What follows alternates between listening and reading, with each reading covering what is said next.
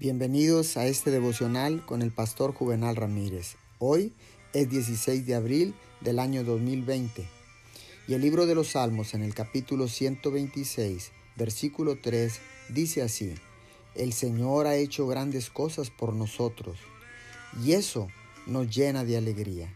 La gratitud surge de la contemplación de la bondad de Dios.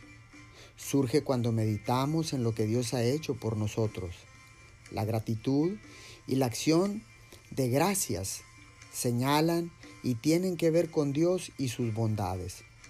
El corazón está conscientemente agradecido con Dios, continuamente agradecido con Dios. El alma se expresa en esa sincera gratitud para Dios en palabras y en acciones. La gratitud nace de la meditación en la gracia y la misericordia de Dios. La alabanza se produce por la gratitud y una obligación consciente con Dios por las bondades que Él nos ha entregado.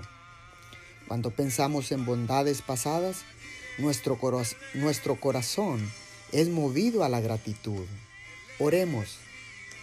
Amado Padre Celestial, amado Dios, mi corazón hoy en esta mañana está lleno de gratitud por ti, por toda la las misericordias, Señor, y por tu gracia y tu favor que has tenido para conmigo, para con mis hijos y para con mi familia.